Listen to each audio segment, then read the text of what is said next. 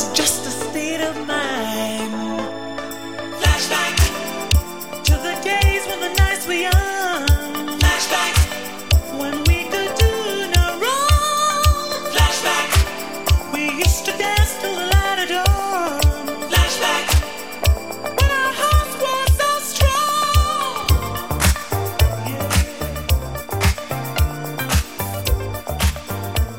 Fait un flashback et vous avez dessiné un vêtement important lié à un moment de votre vie. Qu'est-ce que vous avez dessiné Loudoyon J'ai dessiné une, une robe blanche parce que c'est la robe que je porte sur euh, sur la pochette de Solo Lucky et c'est vrai que j'ai pas ça fait longtemps que je portais plus de robe et, et certainement pas des robes blanches donc euh, voilà il y a peut-être un peut-être que j'en ai fini pour un moment des, des grands manteaux et, et des choses qui cachent un peu et qu'on profite un peu de du corps tant qu'il est là.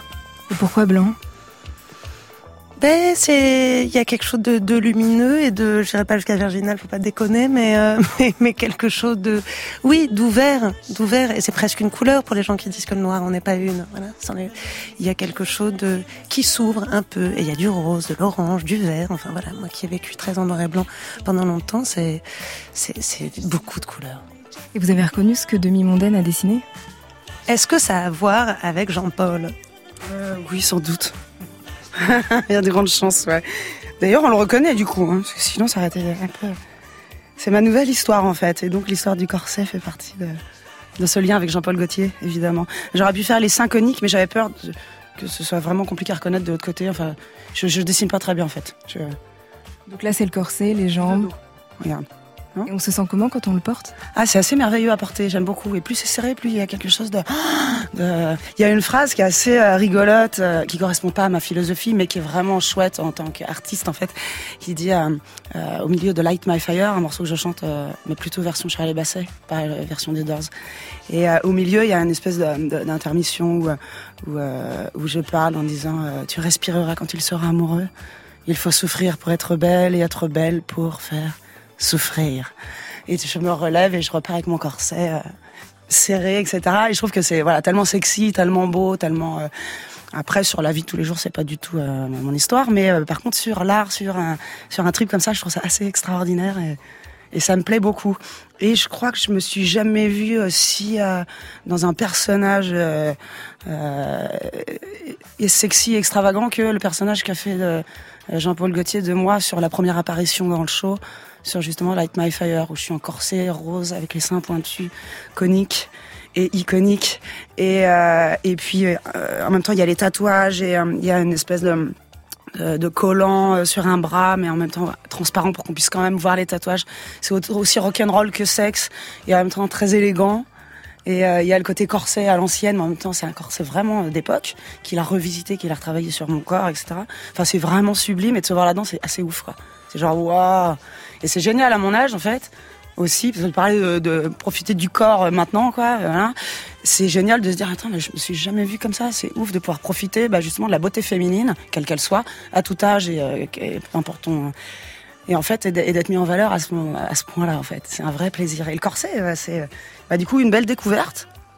Et quand je l'enlève, j'ai les marques un peu du corset. Donc il y a un petit côté un peu sulfureux, bandage et tout, j'aime bien.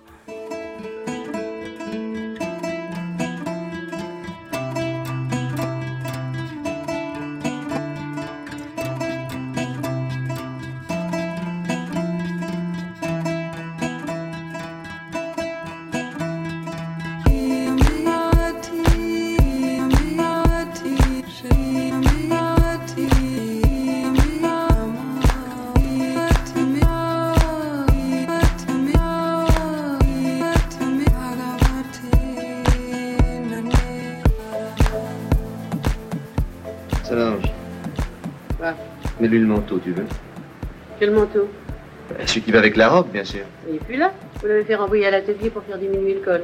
Oh, pourquoi se t précipité Il n'y a pas le feu, non? Allez, va me chercher ce manteau. M'en veux-tu que j'ai une idée de l'ensemble sans le manteau? Bon. Puis dépêche-toi, je commence à en avoir assez. Lucienne. La robe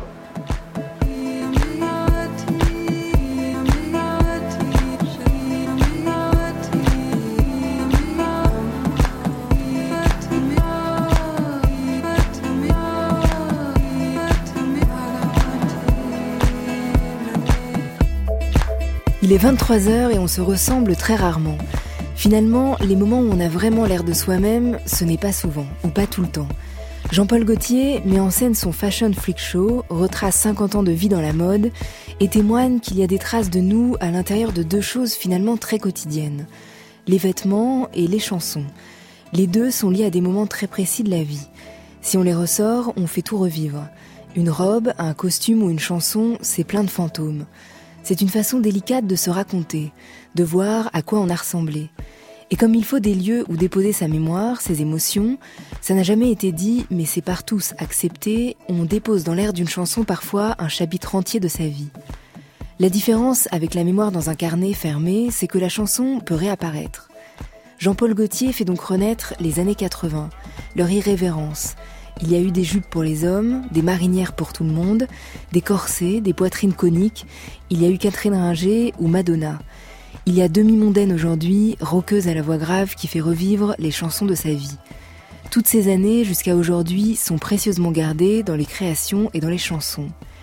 Lou Doyon vient d'écrire un album qui s'appelle Soliloquy. Des soliloques qui nous sont pourtant bien adressés, des nouveaux airs pour y déposer tout ce que l'on est. Nous sommes, vous êtes dans une chanson, dans un costume. On a tout déposé et personne ne le sait. On essaie de s'approcher le plus de soi-même.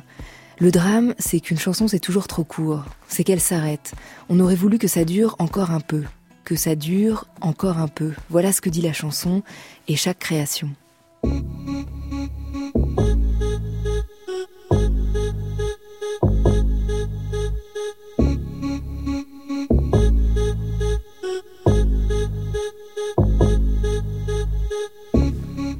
Il y aura donc Béatrice, demi-mondaine, qui fait partie de la troupe du Fashion Freak Show de Jean-Paul Gaultier au Folies Bergères à Paris jusqu'au 21 avril.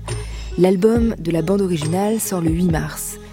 Il y aura son ami le metteur en scène Nicolas Bigard, avec qui elle prépare le Cabaret des monstres. Il y aura en studio et en live Lou Doyon. Son nouvel album Soliloquy est sorti le 1er février. Elle part en tournée partout en France à partir de fin mars et sera à l'Olympia à Paris le 16 mai. C'est une vie d'artiste sur France Culture, un samedi soir qui commence par la voix de Jean-Paul Gaultier.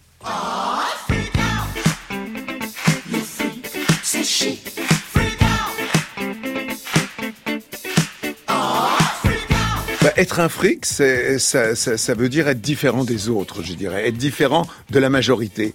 Mais c'est beau, ça n'a pas de notion de, comme on, on, a généralement, la plupart des gens voient quelque chose de très négatif quand on dit ça, c'est un monstre, donc un monstre, ça fait peur. On est tous fric plus ou moins pour plein de sujets différents.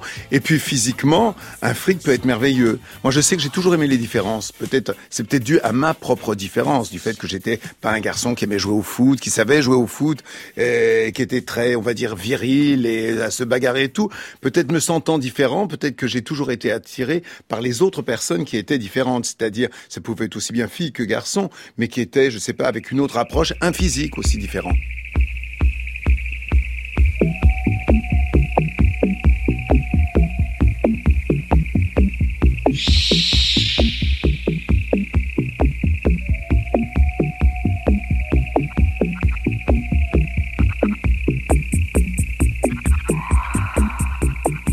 C'est quoi votre définition à vous de freak, de bête curieuse, Béatrice, demi-mondaine Alors le, freak, euh, dans ce qu'on fait aujourd'hui, c'est euh, vraiment l'être humain euh, avec sa différence en fait, et accepter les différences et rester tolérant. après, moi, le mot freak, ce sera plutôt des vieux films ou vraiment les monstres de l'époque, ou même les créatures euh, monstrueuse qu'on a envie d'humaniser et non pas l'inverse. Donc là, on est plutôt sur l'humain qui est quelque part quelque chose de monstrueux. On a tous un monstre en nous, je, je suppose. Alors que pour moi, je pense que ça venait plutôt de l'inverse, enfin d'un monstre à humaniser. Et vous, en quoi vous vous sentez différente parfois? Ou en quoi vous pouvez vous sentir freak? Ben, je, je, crois que depuis toute petite, euh, j'avais euh, besoin de, de, de, trouver un moyen d'expression d'urgence en fait, parce que j'étais peut-être trop sensible ou trop euh, euh, consciente de choses, peut-être trop, jeune, quoi. Et du coup, je souffrais vachement, euh, j'avais mal à l'humanité, en fait. Et c'était hyper compliqué. Et adolescente, c'était encore plus compliqué. Et la musique, comme j'ai eu d'autres dérives, en fait. Et la musique a, servi à, donner un sens à ma vie. J'en ai trouvé d'autres, des sens après. Mais c'était un, un des premiers, une des premières trouvailles salvatrices. Et et dont je pense pas avoir été monstrueuse, mais en tout cas, je me suis sentie différente, puisque les choses me touchaient peut-être plus que mon voisin, quoi. Donc, il a fallu que je trouve des choses, voilà, des aléas, des, choses qui pouvaient m'aider et faire que la vie soit, soit belle. Il y a autant de rage de vivre que que de, que de souffrance ou de, je sais pas, de, ouais, de mal de vivre autant que de rage de vivre, en fait. Et votre voix, comment vous l'avez trouvée? Euh, La voix, la voix avec un E ou avec un X? Avec un X. Ah la voix. Euh, écoute, quand j'étais jeune, j'avais une voix très aiguë, petite, petite fille en fait. Et, euh, et, et, vers l'adolescence, il y a une espèce de déflagration euh, où je me suis mis à parler aussi parce que je, traînais beaucoup dans un monde de garçons où il fallait ouvrir sa gueule. Et, euh, et, avec une petite voix, ça marche pas tout le temps. Et en fait, je crois que culturellement, je suis redescendue euh, dans les octaves pour euh, m'imposer d'une certaine façon, pour qu'on me prenne aussi au sérieux, pour qu'on m'écoute, pour que pour me faire entendre. Après, c'est resté quelque part. Et puis puis après, voilà, j'ai la voix un peu cassée. Je pense que c'est je sais pas, c'est un, je, pense que c'est culturel du coup. Je pense que si j'avais eu une autre vie, une autre façon de gérer euh, euh, euh ma, ma, culture, mon, mon, temps dans cette vie, jusqu'à aujourd'hui j'ai 40 ans, euh, j'aurais sans doute pas cette voix-là. Je pense que c'est la voix que je me suis construite. Le doyon, vous voulez être construite aussi votre voix Comment vous l'avez euh, c'est rigolo parce que ça me, enfin c'est c'est plutôt exactement exactement la, la même que vous, mais sur certaines choses à, l'envers où, c'est vrai que je euh, euh, j'étais un peu euh, regardée comme un fric enfant de par de par la famille. Donc moi j'ai je suis née avec une voix très grave avec un rire très graveleux et, et je devais être pas mal et, et bien dans mes pompes jusqu'à ce que je comprenne ce qui se passait autour. Et donc à l'adolescence je suis devenue assez mièvre avec une voix très aiguë pour plaire et séduire et ce qui était d'une connerie sans nom. Mais en tout cas voilà on fait ce qu'on fait on fait ce qu'on a besoin de faire. Et très longtemps plus tard, quand, j'étais enfin dans ma cuisine pour pouvoir chanter, ou en anglais. En anglais, j'ai toujours une voix grave. Je pense que j'ai toujours été là où je devais être dans, dans ma tête. En français, je, je me suis perdue et la voix était un témoin de, de voilà, d'une envie de plaire, un peu, un peu terrible à un moment donné. Et puis, grâce à la chanson, j'ai pu accepter. D'ailleurs, depuis, la voix française chute et, et, tombe là où est la voix anglaise. Mais, euh, mais effectivement, je pense que euh, on réagit. La voix est, est, en réaction à ce qui se passe autour. Ça, c'est sûr. C'est ça qui est assez beau. C'est le lien. Mais effectivement, comme même dans ce que, ce que vous disiez en introduction, la voix et le vêtement, c'est quand même assez insensé. Ça, me faisait penser à une phrase de, Roland Barthes qui dit que, euh, que le vêtement, c'est le sensible devenu signifiant. Et ben, je, pense que la voix, c'est la même chose. C'est ce qu'on ce qu'on donne au monde, ou en tout cas, c'est comme ça qu'on qu'on s'habille. On s'habille de notre voix et, et de nos habits, peut-être. Mm. Et la bête curieuse que vous pouviez être quand vous étiez enfant, aujourd'hui, elle est devenue quoi? Vous êtes une autre sorte de, de bête curieuse ou vous êtes euh, réconcilié avec avec ça? Oui, maintenant c'est c'est je suis je oui je suis contente maintenant. C'est c'est ça aura pris du temps. Euh, mais oui, c'est c'est c'est une une phrase que j'aime beaucoup qui dit je me suis revenue. Euh, je pense qu'enfin tout tout ce qui était louche, ambigu, branque, bizarre, pas à sa place, bah c'est ça ma place. Donc euh, voilà, j'ai pris du temps à me dire que j'avais j'avais envie de faire partie du club, d'un club.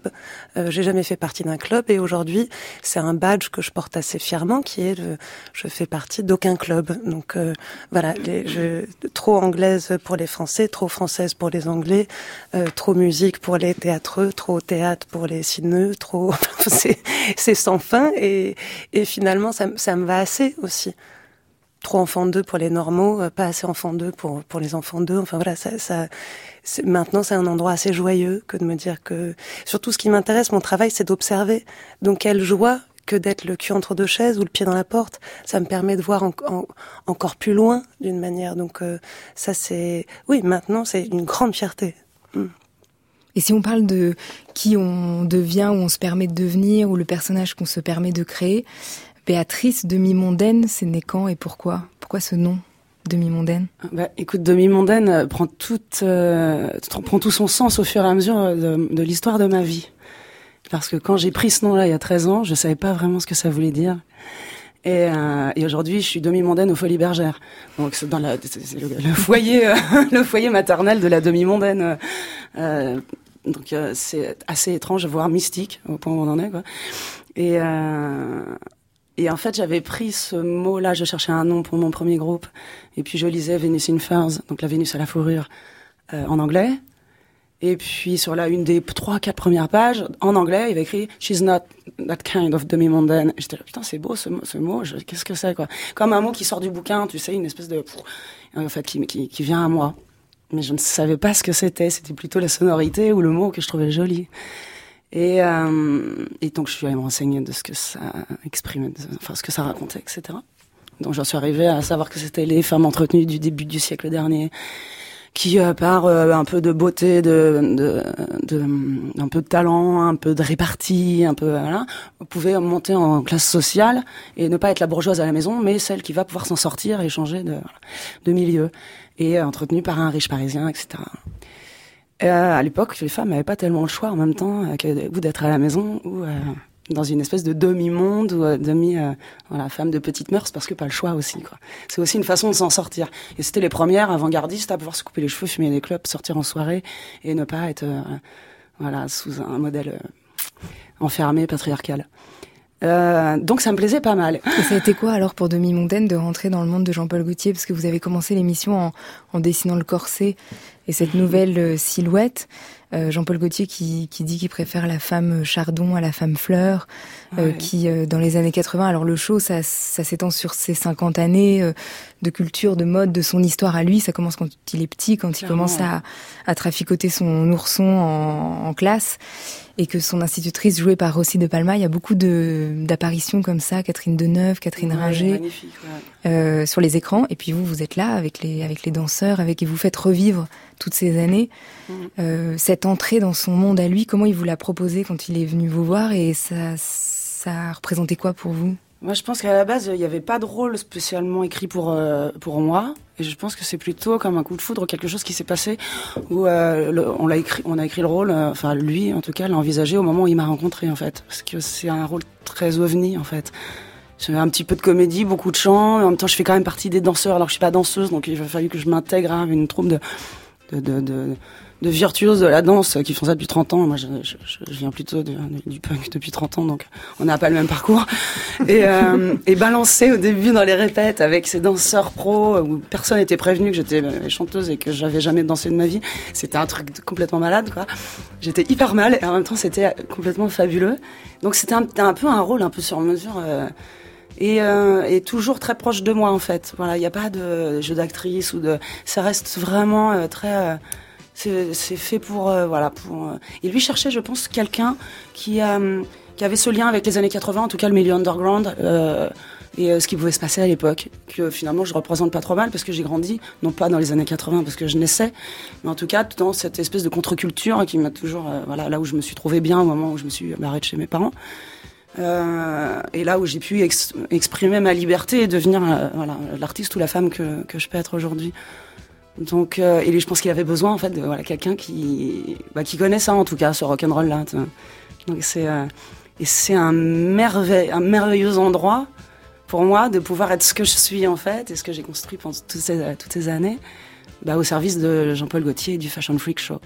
Ça s'éloigne pas de mon univers, les chansons on les a choisies ensemble, ou en tout cas celles qui voulaient euh, intégrer me plaisaient ou me sied. Tu vois, c'est Lou Reed, c'est euh, James Brown, c'est euh, euh, donc il y a rien qui est fait euh, à contre euh, à contre de ma personne ou de l'artiste que je peux être. Donc c'est un un gros cadeau en fait. Et je, m'épanouis, je- suis très bien. Est-ce qu'il y a un geste dans, dans les créations, puisqu'on reparcourt aussi beaucoup de créations de, Jean-Paul Gaultier, une pièce emblématique qui vous touche particulièrement ou un Une pièce de vêtements, tu veux dire, ou un de vêtements ouais, qu'il a créé que vous avez peut-être redécouvert euh, grâce au Ah. spectacle Ah. et qui bon tout à l'heure on a parlé du corset justement et des Ouais. des synchroniques mais euh, est-ce Bah, qu'il y a Pour nous, notre génération, quand tu vois les synchroniques, tu vois Madonna. Moi, quand j'étais enfant, à 8 ans, j'avais des posters de Madonna dans ma, dans ma chambre. Et j'habitais en province avec des parents euh, qui, qui travaillent dans, dans le, tu vois, dans la mécanique de précision, donc on était loin de la musique. Et, euh, et la robe corset c'était aussi Marcia, Marcia Baila Ouais, ah, alors il y a eu les Mitsuko, il y a eu toutes ces, euh, ma Mylène Farmer en fait, toutes les idoles de ma, de ma, de mon enfance. Et, euh, là j'ai joué avec les synchroniques devant Madonna en fait. Et de jouer Madonna devant Madonna, c'était juste la petite fille en moi, était genre, Hum, c'est quand même un truc de malade quoi. Euh, et les me tremblaient quoi. Et, euh, et rencontrer Catherine Ringer aussi, euh, qui, joue aussi, enfin qui, a été filmée, qui a, créé deux morceaux euh, pour le show. C'était merveilleux aussi. Je, je, suis une très grande fan. Et donc je pense que le corset est vraiment emblématique, oui, de voilà de enfin de ma génération en tout cas, euh, le corset c'est quand même la femme qui souffre pour être belle, donc dans quelque chose de très hétérosexué, et en fait lui en a fait une pièce, une œuvre d'art et quelque chose au contraire de punk, il a inversé le truc quoi, euh, le concept et je trouve ça, je trouve ça génial. Toute marginalité est intéressante pour, nous autres euh, artistes, si j'ose dire, parce que on sent bien là un frémissement par rapport à, la voix normale. Mona, la Mona de Santoine Ilois, D'accord, elle était très bien interprétée par Sandrine Bonner, mais c'était quand même un personnage d'une fille qui refuse tout. Et voilà encore euh, une autre façon d'être marginale, c'est-à-dire de ne rentrer dans aucun système, de ne rentrer dans aucune loi. Je pense que les, personnages marginaux, les couples marginaux et tout ce qui est comme ça méritent notre intérêt. Alors, dans le cas précis des homosexuels, bon, on rentre dans un autre problème puisqu'il s'y ajoute un phénomène de, de différence sexuelle qui est quelquefois marquée par de telles outrances que ça gêne tout le monde. Alors quand ça gêne tout le monde, bah, il faut se poser des vraies questions.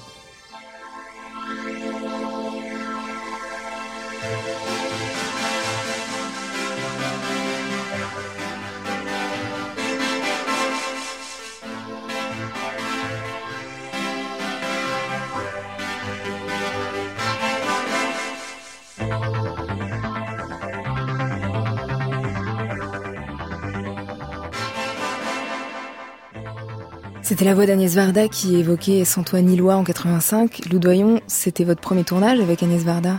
Ouais, ouais. J'ai, j'ai eu, oui, j'ai eu beaucoup de chance de, de euh, de, de voir, de croiser, de renifler, d'entendre euh, des gens très singuliers et souvent des, des, oui, des marginaux d'une manière ou d'une autre, de, de euh, je suis souvent gênée quand, quand on fantasme une sorte d'enfance euh, euh glamour et, et non, c'est plus rigolo que ça. Euh, ma mère était à la maison euh, quand elle n'était pas au théâtre et c'est elle qui faisait qui faisait à manger. C'est vrai que ce qui était insensé, c'est que c'était Nathalie Sarraute à la maison avec Michel Piccoli et Agnès Varda.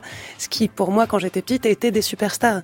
C'est très tard que j'ai découvert les gros films américains, les films d'action et compris que aucun de mes potes savait qui était Agnès Varda ou Michel Piccoli. Mais pour moi, c'était des grandes stars et c'était des gens qui étaient tellement, tellement curieux avec Agnès, je, je mais encore aujourd'hui, c'est quelqu'un que, que je, je, suis très très âgée comparée à Agnès.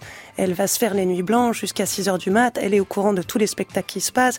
Michel, pareil. Enfin, j'ai eu la chance d'être entourée de gens qui, en plus, étaient euh, des gens qui regardaient toujours ailleurs j'ai pas été entourée de, de, beaucoup de monde qui se regardait en fait. Ce qui est assez joyeux, c'est que tout le monde regardait un peu ailleurs en disant mais t'as pas vu cet artiste, t'as pas vu ce type, et, et qui tombait facilement amoureux des autres, beaucoup. Donc c'est vrai que euh, aujourd'hui, je me rends compte que quelle, quelle joie effectivement. On n'était pas, on n'était pas dans des jet planes et on n'était pas en train de monter les marches, mais c'était tellement mieux. J'étais entourée de barges. Et donc Agnès qui collectionnait ses boutons et qui faisait des mini maquettes et puis euh, effectivement des, je faisais des cadavres ski avec des gens déments autour de la table et c'était c'était assez modeste finalement, mais c'était un niveau de créativité qui était insensé. Don't be frightened, won't hurt you. He won't hurt you. He won't hurt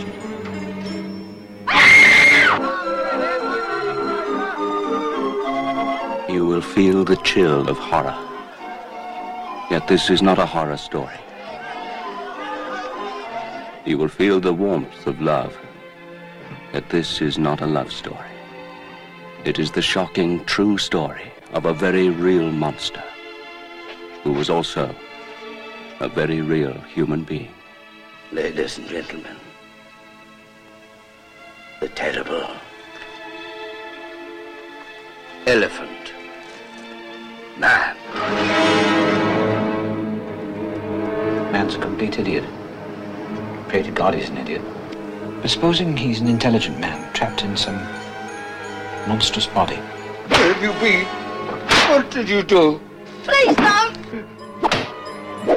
I know exactly what you've done to him, and he's never going back to that.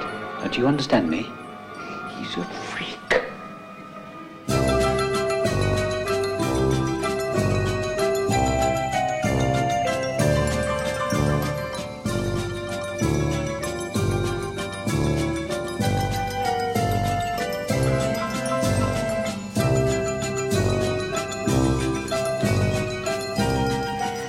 C'était un extrait d'Elephant Man de David Lynch. Demi-mondaine, après les freaks, vous allez vous intéresser aux, monstres et en faire un cabaret. Oui, tout à fait. On en parlait un petit peu déjà euh, tout à l'heure.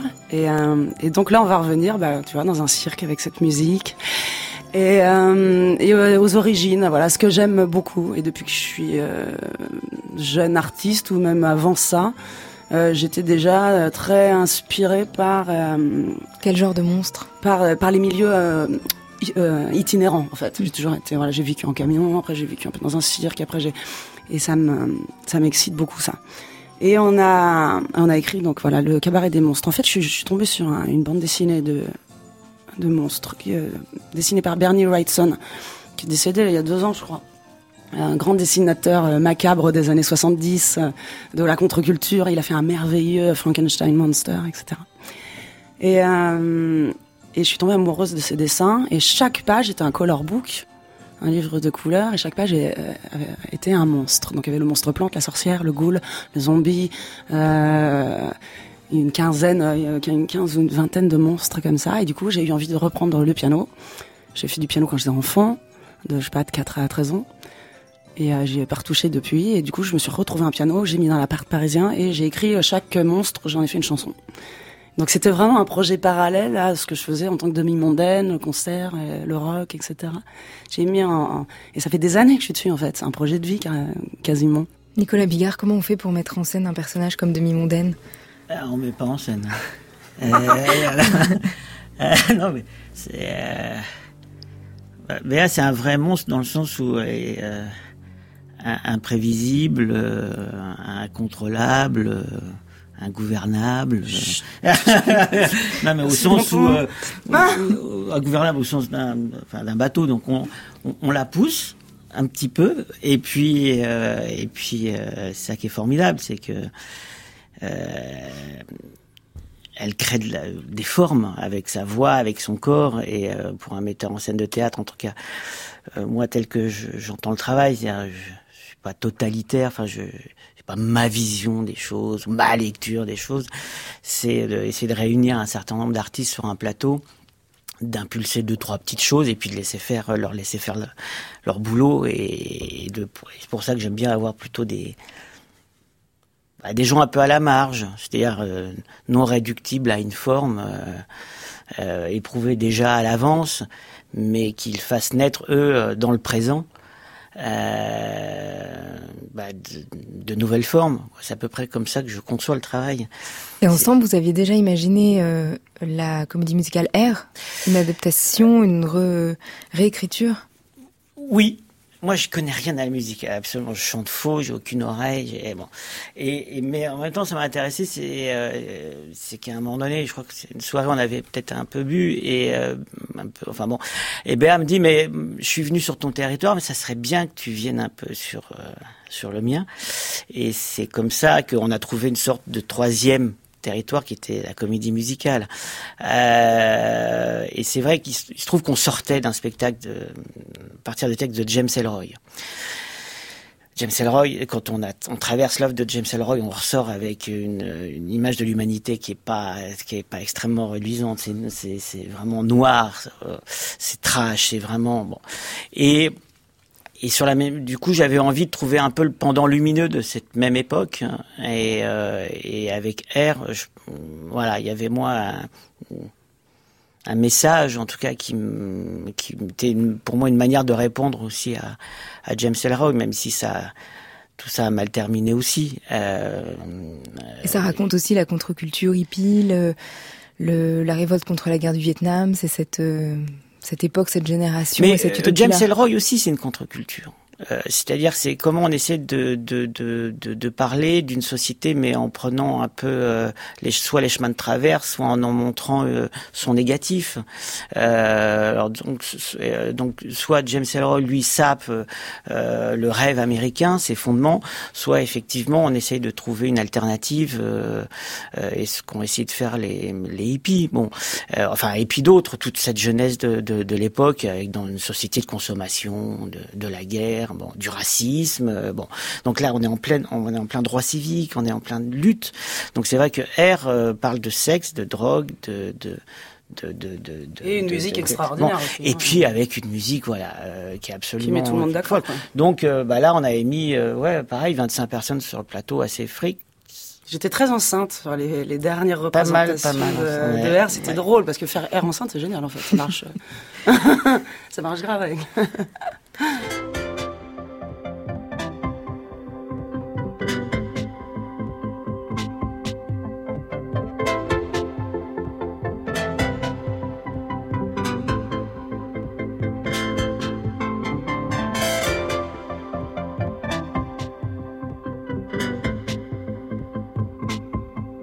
Le nouvel album de Loudoyon s'appelle Soliloquy. Il est sorti le 1er février. Elle soliloque, mais ça s'adresse à chacun. Et le premier morceau s'appelle Burn. Je suis Lou Doyon. Nous sommes en studio avec Béatrice Demi-Mondaine et Nicolas Bigard. Vous écoutez Une vie d'artiste, Aurélie Charon, sur France Culture. On est ensemble jusqu'à minuit. Once again, the that. I'm getting close enough to feel the heat. And I know just what you're to say. Get as far as you can, make a U-turn, baby. But when I'm off course, it's too late to turn back. Just like a book, I'm attracted to the late. I'm attracted to the late. I'm attracted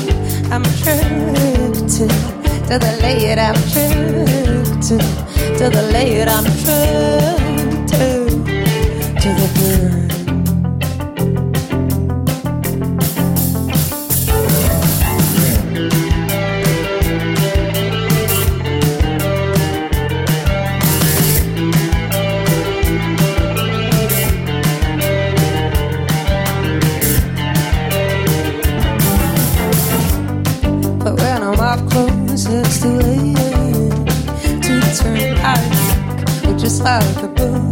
I'm attracted to the late. I'm attracted to the late. I'm attracted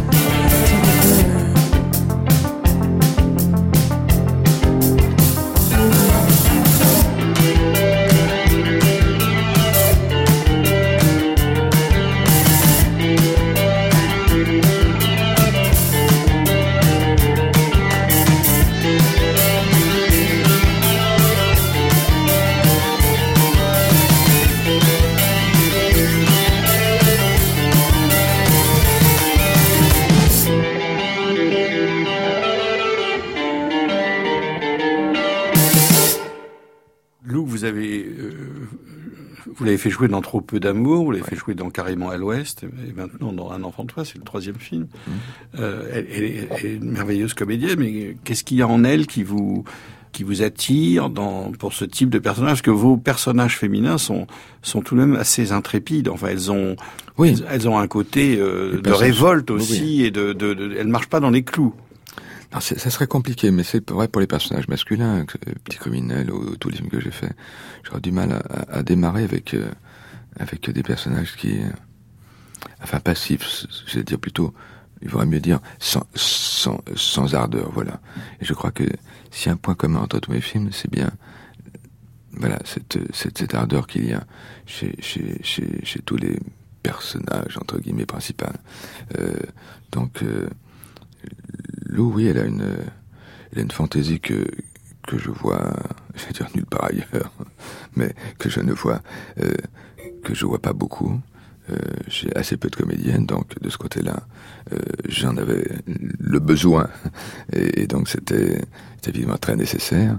Et de l'autre côté, jouer avec suffisamment de d'astuce et de gravité certaines scènes à certains elle est très bien, et, et, et, et pouvoir les mélanger, les tordre et les mêler euh, dans certaines scènes. Oui, il y a, très très peu de gens en France qui peuvent, qui peuvent faire ça.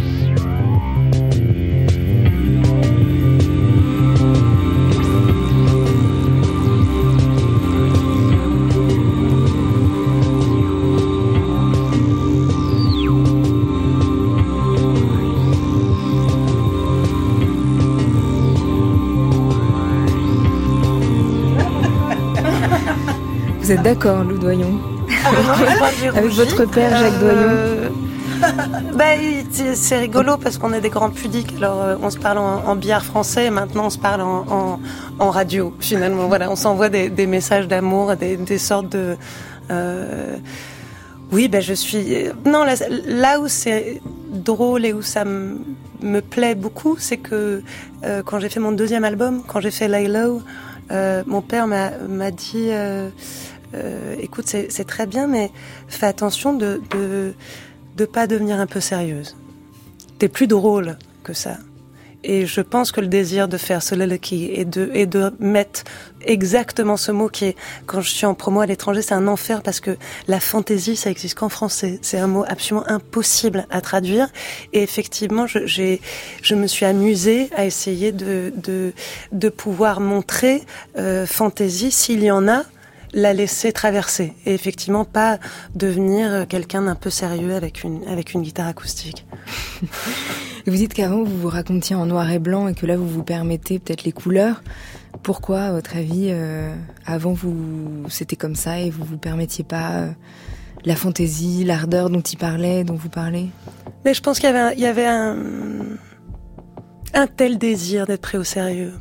Je peux pas le dire différemment. Et en France, si on fait pas la gueule et qu'on a des lunettes, on n'est pas sérieuse. Donc, moi, malheureusement, j'ai passé 15 ans sur des plateaux télé à, à sourire un peu trop, à m'amuser un peu trop, à montrer que j'étais contente d'être là, à me planquer quand je l'étais pas.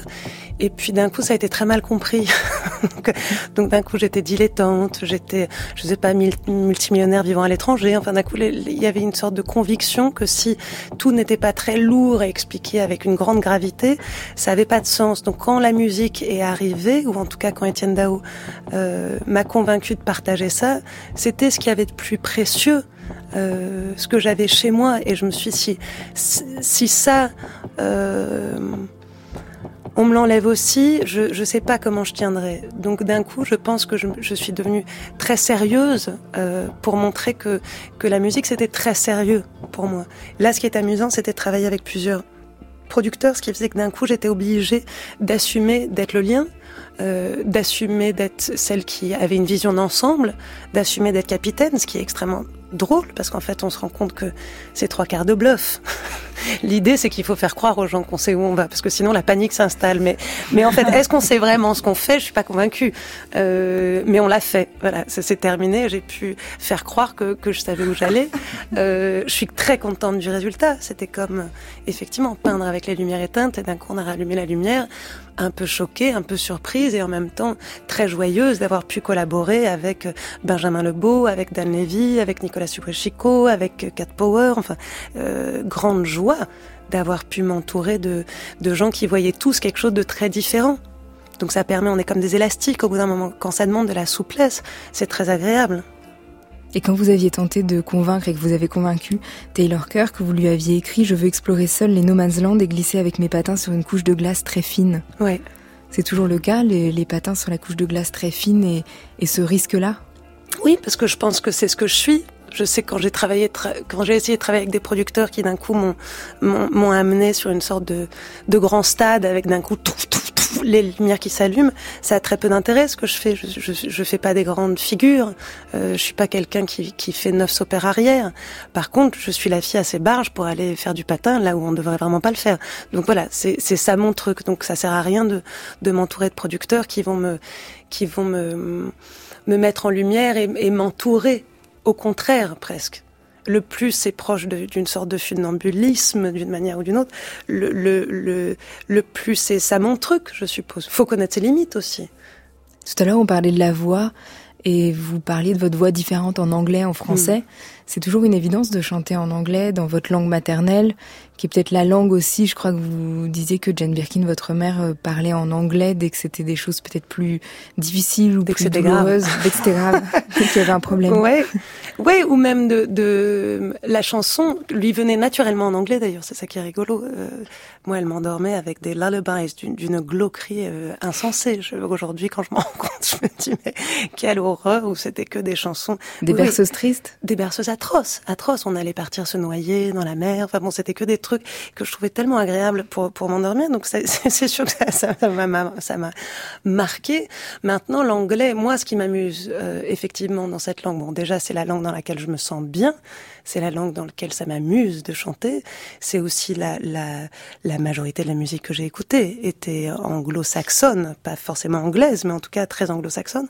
Et puis, ce que j'aime bien, c'est qu'il y a une, euh, on peut conserver le flou en anglais très longtemps. Il n'y a pas de genre.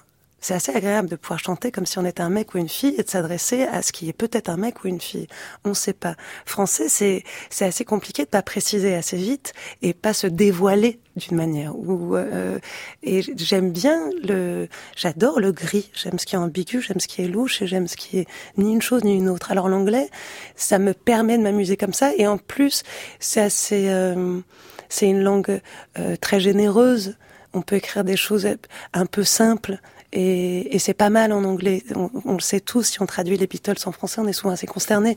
Euh, c'est pas une éloge du simple parce qu'il y a de l'anglais très compliqué. Voilà, le jour où j'arriverai à finir Ulysse de Joyce, je, je serai contente. Mais donc y a, y a c'est pas que c'est simple, mais en tout cas, c'est en musique ça peut l'être.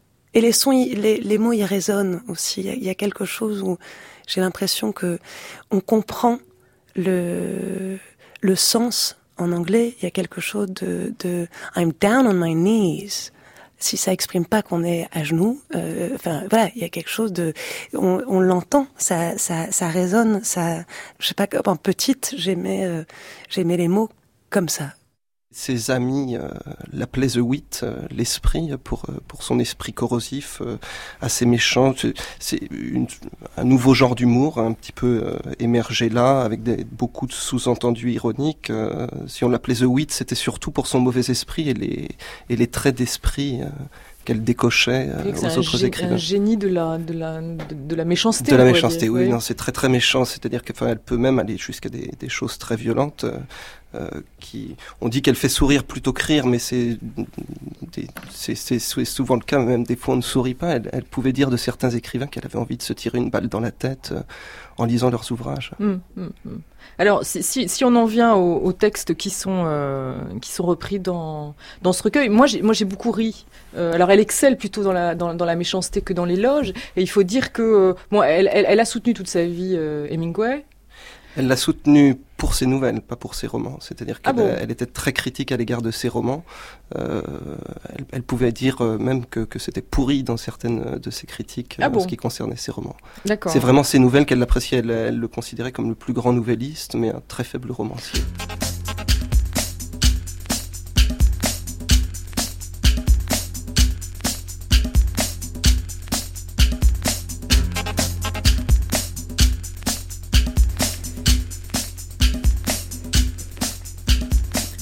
Nous voyons, il y a des auteurs qui traversent votre écriture, votre vie, comme Dorothy Parker, j'ai Ouais. l'impression.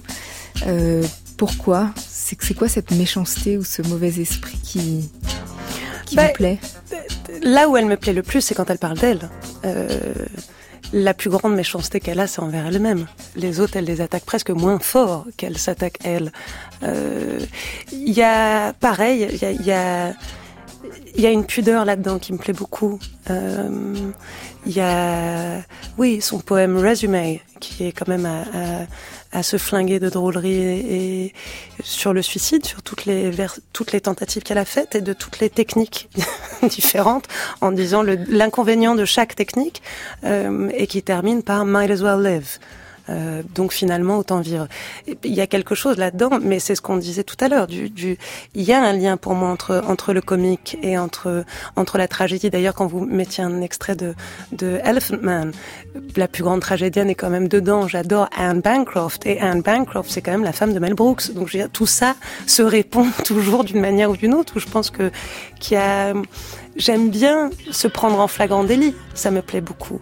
Et j'ai l'impression, et peut-être que c'est une grande connerie ce que je veux dire, mais j'ai l'impression que en musique, en, poésie, euh, même dans l'art contemporain, ça a pris tellement longtemps pour que les femmes euh, s'expriment et, le, pouvoir d'eux, ou comme dirait Virginia Woolf, c'est d'avoir une, une chambre pour nous-mêmes. À partir du moment où on a pu fermer la porte, peut-être qu'on a pu commencer à créer. Mais il y a un premier degré une sincérité et une violence quand les filles vont qui me passionnent. Et, et, on le voit dans le rock, par exemple. Dans les années 70-80, dès que les mecs commencent à avoir des talons, être un peu, euh, on le voit avec Patti Smith quand les quand les Rolling Stones chantent It's only rock and roll and I like it, elle est déprimée parce qu'elle elle est très très premier degré. Quand on y va, on y va franchement. Quand Annette Messager y va, elle y va franchement. Quand Sophie Calle y va pour se dégommer, ça y va franchement. Quand quand Dorothy Parker dégomme, ça dégomme sec. Anne Carlson, ça dégomme sec. J'aime ces filles-là parce qu'effectivement, même quand on voit Nick Cave et PJ Harvey, lui nous drague un peu, elle elle nous drague pas du tout. Et, ça, ça me fascine. Ce, c'est comme une, oui, comme des petites Jeanne d'Arc presque. Il y a quelque chose de, euh, d'un sérieux terrible. Et, j'aime bien le premier degré finalement. Il y a tellement de de cynisme aujourd'hui que j'aime bien les j'aime bien m'imaginer tendre vers des sortes de, de, de petites folles euh, qui foncent dans le mur. Mm. On va réinviter les musiciens en studio pour un, un deuxième morceau, nous doyons, ouais. qui s'appelle Too Much. Oui, voilà, pareil, sur les filles qui, qui rigolent trop, qui parlent trop, qui... J'aurais adoré être la fille un peu mystérieuse dans un coin qui attendait qu'on vienne la draguer. Non, voilà. Moi, je tombe sur les gens et je leur raconte tout avant qu'ils m'aient même demandé quoi que ce soit. Et puis, je me suis dit, ben, je suis peut-être pas la seule et on, on mérite peut-être une chanson. Pour les filles, Too Much.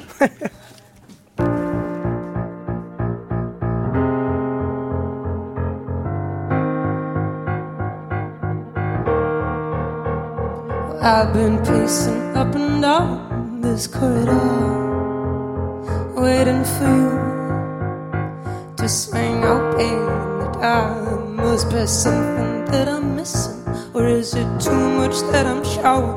I know some sign, find the way, but me as I come in. So I smile a little too much, and the glass it comes quick to the mouth and I go on and on. Sometimes just like the rest of us. So I smile a little too much, and the glass it comes quick to the mouth, and I go on and on. Sometimes just like the rest of us. Must be something deep within that I need to prove to you. Maybe I'm not what you expected to find. Yes, I'm all out on display, and what I've spent a life together in a need I'll give away. Yes, in a need I'll give away. So I smile a little too much, and the glass it comes quick to the mouth, and I go on. Sometimes just like the rest of us. Oh yes, I smile a little too much, and the glass it comes quick to the mouth, and I go on and on. Sometimes just like the rest of us. You can see me come a mile away. Yes, you can see me come a mile away. Or you can see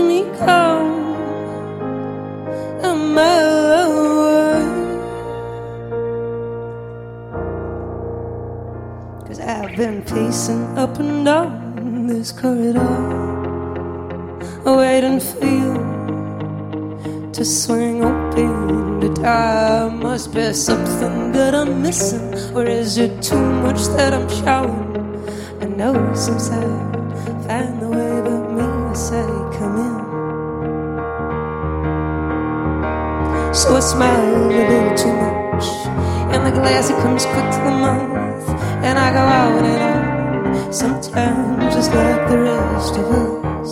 to smile a little too much,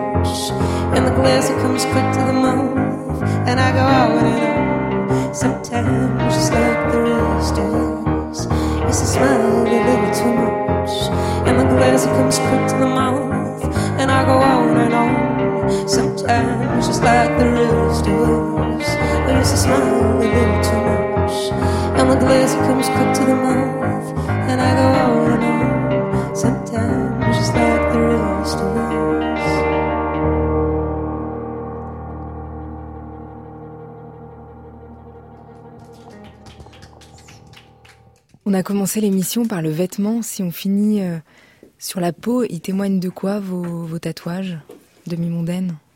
Bah, mes tatouages euh, ont commencé assez tôt, en fait, à une époque où il y avait un peu moins de tatouages euh, dans la rue. Euh, je devais avoir 16-17 ans. Et à l'époque, c'est vrai que c'était moins démocratisé qu'aujourd'hui, il y en avait moins partout. C'était encore, encore pour les bad boys ou les... ou les, euh, je sais pas, les rockers ou les gens dans certains milieux. Où, euh, c'était pas accessible de la même façon, en tout cas. Et pas chez les filles. Et puis chez les filles, encore un petit peu moins. Ou, euh, ouais. Et, euh, et moi, ça m'est tombé dessus très vite. J'en ai eu besoin pour me sentir belle. Alors c'est vrai qu'il y en a des conneries hein, sur la peau. Ils veulent pas tous dire des trucs. Il y en a même qui sont ratés et tout. Hein. Sur les bras, par exemple Bah, On il y a, peut lire ouais, il y a du monde là. Il y a hum, Daddy's Girl, la Féline, la- les hirondelles. Tempérance, hein, rien de plus intempérant qu'écrire tempérance en gros sur un sur un bras. Euh, j'ai cru que ça allait m'aider. Ça m'a dit un petit peu parce qu'au fait j'y pensais tous les jours du coup. Mais, mais bon voilà, j'ai encore raté. Hein, mais c'est voilà, c'est la vie quoi. C'est ça ma deuxième peau. Et en fait le premier tatouage que j'ai fait c'est un énorme dragon qui commence au genou et qui finit sous le sein. Que Tintin, un tatouage Tintin m'a fait. Qu'un copain depuis 20 ans en fait. Et euh, donc un tatouage qui a duré des heures et des heures de tatou et j'étais, euh, je vais avoir 18, 19 ans, c'est le deuxième que j'ai fait. Et, euh, et en fait, on l'a même pas terminé. Entre temps, j'ai eu un enfant et puis j'avais pas envie de retoucher à mon ventre parce que c'est beaucoup sur le ventre. Après ma grossesse, je me suis dit maintenant c'est bon, je m'assume. et en fait, c'est mon vêtement. Et, ils sont tous plus ou moins réussis ou voilà, mais en tout cas, ça fait partie de ma vie. C'est comme un... et je me sens mieux avec que sans. Mais pour rien au monde, je voudrais qu'on me les arrache. Quoi. On m'arracherait mes ailes. Ça fait partie de mon émancipation et, euh, et de m'assumer en fait. C'est l'accouchement de soi-même quelque part. Et les vôtres, le doyon? Moi, je suis ab- absolument d'accord, mais, mais effectivement, je, je pense même que le, plus ils sont ratés, le plus ça m'émeut. Il y a, il y a- mais parce que parce que c'est basé sur le regret. Je sais que ça m'angoisse un tout petit peu la nouvelle génération qui qui à 19 ans sont couverts de la tête aux pieds de trucs assez chics et bien faits. Euh, ce qui est rigolo avec un tatouage, c'est ce que ça raconte.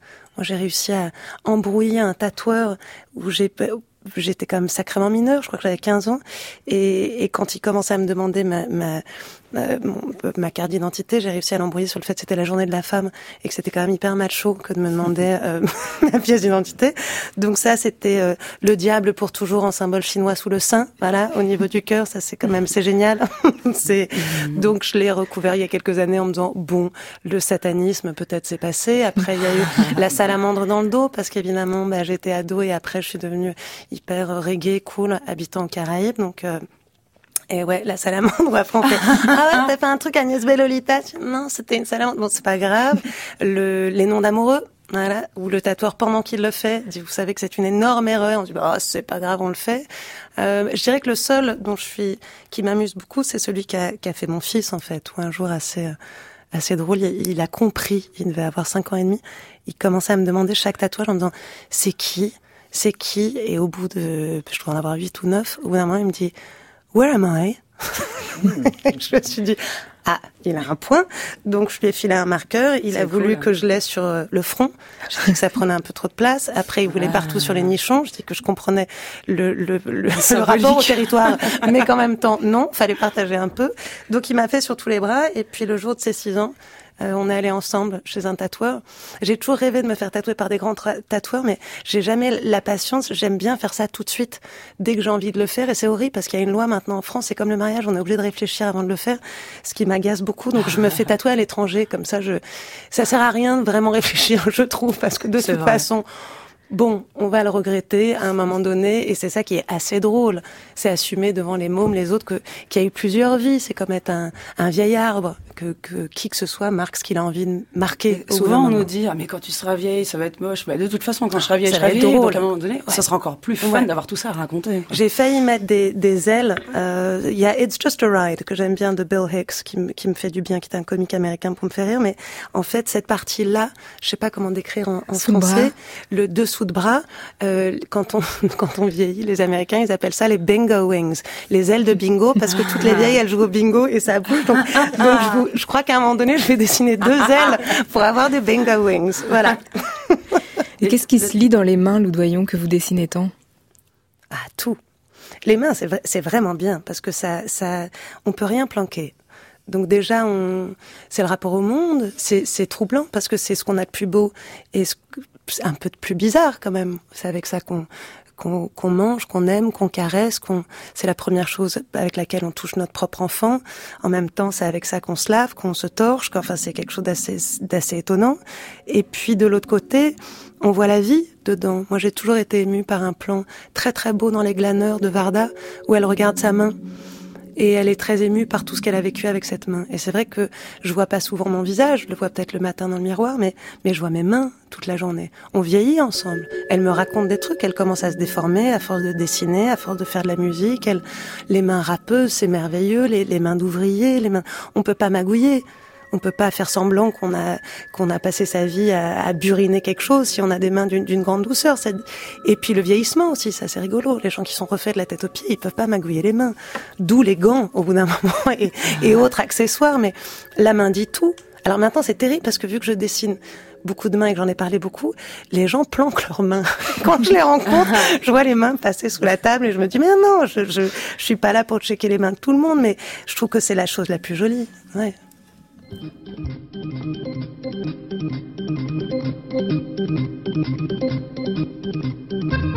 you.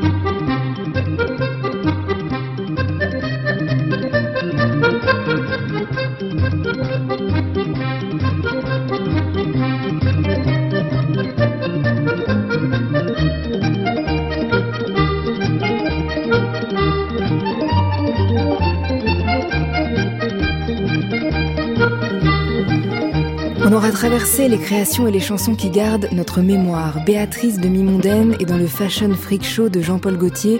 C'est aux Folies Bergères jusqu'au 21 avril. L'album de la bande originale sortira le 8 mars prochain.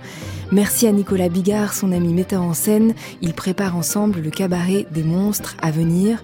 Lou Doyon, le nouvel album s'appelle Soliloquy, il est sorti le 1er février. Elle part en tournée en France et sera à l'Olympia à Paris le 16 mai. Avant la nuit, je dis merci à Inès Dupéron pour la préparation de l'émission, merci à Lionel Quentin pour la réalisation, à la technique ce soir, merci à Guillaume Ledu et Célia Dufour. Vous écoutez France Culture, il est presque minuit. Dans quelques instants, ce sera demain, ce sera dimanche et ce sera l'heure des nuits.